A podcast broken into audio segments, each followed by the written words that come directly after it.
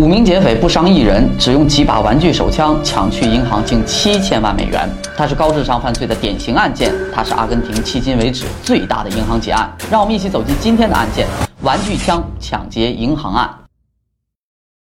阿根廷大布宜诺斯艾利斯的圣伊西德罗，这里是整个阿根廷最富裕的区域之一，距离布宜诺斯艾利斯市仅有二十一公里的路程。许多阿根廷富裕的家庭都选择在这里居住。圣伊西德罗有多富裕呢？在这个仅有二十万人的小城，包含了两个高尔夫球场、一个帆船俱乐部、一个赛马俱乐部。今天要讲述的案件就发生在这儿。在二零零六年一月十三日十二点三十八分，圣伊西德罗警局接到报警，辖区的里约热内卢银行被劫匪打劫了。警方立刻出动警力赶往现场，军方也派遣了士兵封锁现场，布置狙击手，各路记者也同样闻讯赶来。就在警方紧急布置警戒线时，银行里唯一的保安拿着枪慢慢走了出来。劫匪们把保安枪里的子弹倒空后，放在他的口袋，允许他离开。之后又有两名人质被劫匪放出。通过被释放的三名人质，警方初步了解到劫匪一共五人，银行内还有二十三名人质被控制。警方马上封锁了银行仅有的两个出口，很快与其中一名劫匪联系上了。劫匪知道自己被包围了，但他们还不准备放弃，并警告警方说，在他们离开之前，警方最好不要硬闯，应该没有人会想再见到拉马洛事件的发生。在这里呢，就需要提一下1999年发生在阿根廷的拉马洛事件。1999年，几名劫匪闯入阿根廷拉马洛的一家银行，并劫持了人质。劫匪为了保证抢劫后能够顺利逃出，挟持了人质当盾牌，走出了银行门口。此时，警方狙击手选择了开开枪击毙劫匪的同时，却意外的导致了两名无辜的人质命丧当场。而整起案件当时是被媒体现场直播的，许多民众亲眼目睹了案件的整个过程，使得民众对警方的说法十分的不满。所以这次银行劫案发生后，警方表现得非常克制，没有采取激烈的对抗劫匪的行动。而媒体人员呢，这一次又来到了现场，与军方一起占领了最好的位置，对发生在圣伊西德罗的抢劫案进行报道。其实啊，警方这时也并不着急，因为整个银行只有两个出口，警方已经布置得非常到位了。另外还有一百多名军人在场配合，现在只需要稳定住劫匪的情绪，不对人质造成伤害，做好心理上的博弈，将劫案所造成的危害降到最小就可以了。而此时的劫匪也完全没有慌张与混乱，被释放的三名人质都表示劫匪没有对他们动粗，还在里面的人质也没有受伤，并且劫匪对这些人质还不错，因为一名人质的手机不断响起生日亲友发来的祝福短信，还给这个人质啊唱了生日歌。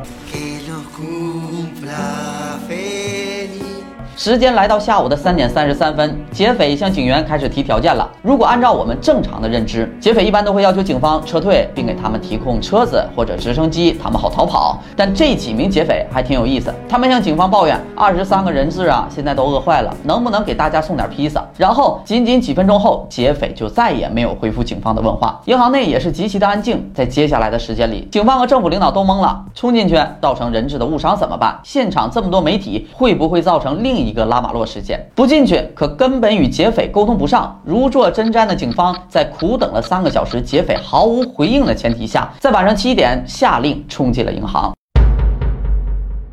故事跟预想的又不一样了。银行内没有发生枪战，没有骚动，也没有劫匪的踪迹。二十三名人质被分散关押在一楼、二楼以及地下室的会议室，人质们都安然无恙。警方甚至检查了劫匪是否藏在人质中，可依旧一无所获。他们才发现劫匪真正想要的是什么。在银行的地下保险室，共有四百个钢筋加固的保险箱，但有一百四十三个保险箱被暴力打开了。那么，劫匪为什么没有抢银行的钱，而是费力的将保险箱？将一个一个的撬开，取了里面的财物呢？这里啊，还得跟大家说明一下，从两千年起，阿根廷民众对银行系统就极其不信任了。在二零零一年，阿根廷经济危机，整个银行体系崩溃，银行无故的抹去了许多账户的数字，使得数百万人银行资产瞬间清零。出了这样的事儿啊，许多人就不把钱存在银行了。从这时起，一些富人选择将他们的现金、珠宝和其他的贵重物品放入保险箱，这样存取更加方便，也看得见、摸得着。圣伊西德罗作为阿根廷最富裕的的地区，这里的保险箱里更是装着不菲的财富。警方。啊，搜查了银行三层的每一寸地方，但没能找到犯罪团伙成员。这家银行只有两个出口，而自抢劫发生后，这两条出口都被警方保护着。大楼的所有窗户都完好无损，劫匪并没有藏在人质中间，他们消失得无影无踪。警方只发现了一个电池包，猜测是用来打开保险箱的工具。地板上整整齐齐地放着一排玩具枪，还有。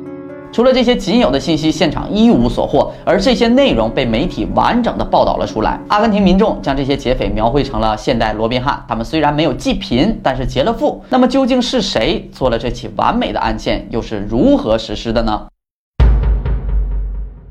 这一切都要从费尔南多·阿劳霍说起。这个阿劳霍啊，从小就在一个富裕的家庭长大，但这个小子啊，平时想法跟大家就不太一样，对抢银行、高智商犯罪非常着迷。一九九九年发生的拉马洛银行劫案给阿劳霍留下了深刻的印象。他觉得劫匪最后逃跑的方式实在是太 low 了，要是自己抢银行会怎么做呢？他有了一个疯狂的想法，他把这个想法告诉了他的发小博尔斯特。从高中起啊，博尔斯特就和阿劳霍关系非常好，但两个人的性格不太一样。阿劳霍呢，追求新奇刺激，而博博尔斯特则是一个守法的居家男人，他的主要工作啊就是汽车修理工，是那种没事儿也会死磕技术的人。当阿劳霍想到抢银行时，他觉得博尔斯特机械方面的特长肯定能帮到自己，就跟博尔斯特说了。博尔斯特也没当回事儿，就当是朋友又抽风了。可阿劳霍这个抢银行的想法一出现后，就再也忘不了了。阿劳霍开始看那些关于抢银行的电影、电视节目和纪录片，寻找灵感。时间来到了二零零四年，当阿劳霍再次找到博尔斯特时，这次就提出了一个更具体的计划，抢。抢银行的步骤都想好了，就是需要一些技术性的东西。他告诉朋友：“我就是一个侠盗，你就是侠盗身边最重要的帮手。”而博尔斯特呢，搞机械的嘛，很谨慎，对犯罪也不感兴趣，并且博尔斯特也在银行上过班，了解银行的安保系统，觉得阿劳霍的想法就是天方夜谭。不过啊，由于阿根廷银行系统的崩溃，博尔斯特家里也损失惨重，他也很讨厌这些金融机构。博尔斯特就开玩笑的说：“如果阿劳霍抢银行不伤害其他人，不是暴力的，他就干。”于是阿劳霍就说：“我们。”绝不使用暴力，就这样，一个大胆而复杂的计划出现了。大布宜诺斯艾利斯布满了巨大的雨水管道，这些管道在街道下面延伸，流入河流。阿劳霍觉得，我只要找到一个距离银行很近的管道，然后挖一条进入银行的隧道，直接进入银行就可以堂而皇之的把钱拿走。可问题是，如果是晚上进入银行，报警系统肯定会发现他们。要是想不被发现，就得穿上厚重的防护服，带上钢圈，以避免报警器。这样隧道挖的得很大，太费劲儿了。那么怎么让银行的警报不响呢？好好吧，我一不做二不休，直接大大方方搞一次抢银行。实际上，悄悄的把地下室保险箱洗劫一空。计划初步成型，现在需要组建一个团队。阿劳霍啊，先是找来了教授和飞贼，两个人都是惯犯，有过多次入狱的经历。之后又找到了乌拉圭人怪兽，还有名司机闪电。最后，为了保证计划的顺利实施，他们还拉来了赞助，博士为他们的行动提供了十万美元的支持。万事俱备，阿劳霍也选中了实施犯罪的银行——圣伊西德罗的里约热内卢分行。那么。他们是如何实施劫持银行的行动的呢？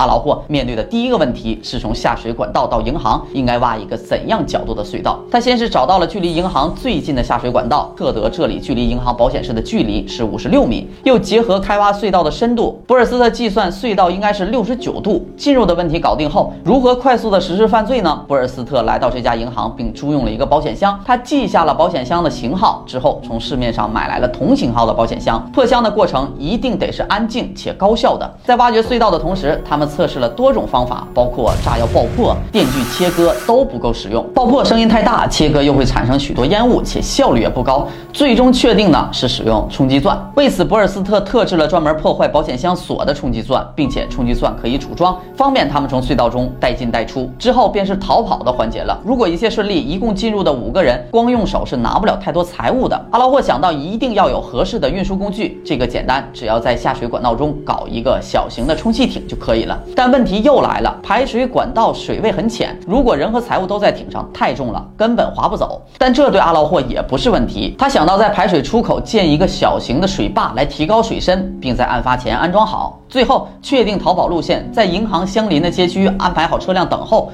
车辆也经过改造，车厢后排被掏开一个洞。洞口直接对准下水井，转完成后就可以神不知鬼不觉地回到车内逃跑。阿劳霍呀，经过了多次细致周密的推演，在二零零六年一月十三日这天，终于开始行动了。这六个人先是将手上涂满了胶水，避免在作案时产生指纹。然后他们开着三辆车出发了，其中阿劳霍带着三人将偷来的两辆车直接开往银行门口。劫银行，而闪电则驾驶逃亡的货车停在约定的地点，博尔斯特则单独行动，从隧道等待进入银行。十二点三十，抢劫开始，阿劳霍一伙下车进入银行，并打开车子的双闪，让警察误认为这是他们逃跑用的。进入银行后，他们马上将所有人质控制，教授和飞贼负责控制人质，怪兽负责前往保险室激活博尔斯特。此时，在隧道的博尔斯特与银行地下室目前只隔着一道很薄的墙，打通墙壁后，博尔斯特迅速组装冲击钻，实施作案。阿劳霍负责和警方谈判，让警方认为他们是一帮愿意合作的劫匪，来为他们的行动争取时间。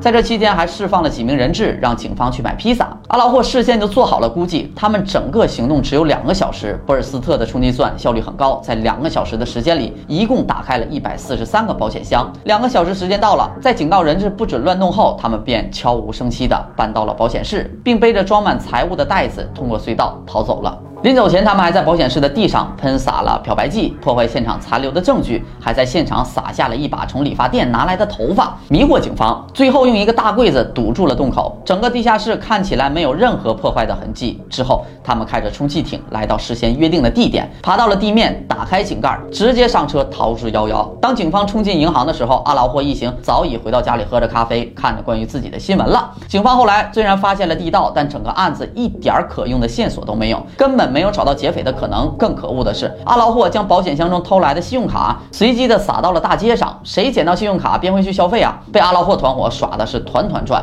那么如此完美的犯罪，警方一无所获的情况下，案件是如何侦破的呢？阿宁警方破获此案也非常的简单。在阿劳霍团伙中的飞贼，在作案前把作案的事儿啊告诉了自己的情妇，并许诺干完这一票，我俩有钱了就远走高飞。但飞贼啊，在分完赃后又结交了一个新女友，准备啊带着新女友跑，把原来的情人给踹了。情人一气之下就报了警。最终，团伙中的六人被抓获，因抢劫罪被判入狱三到十年不等。只有赞助这次抢劫的博士因证据不足被释放了。那么本期案子就到这里，好了，这就是本期的全部内容，我们下期再见。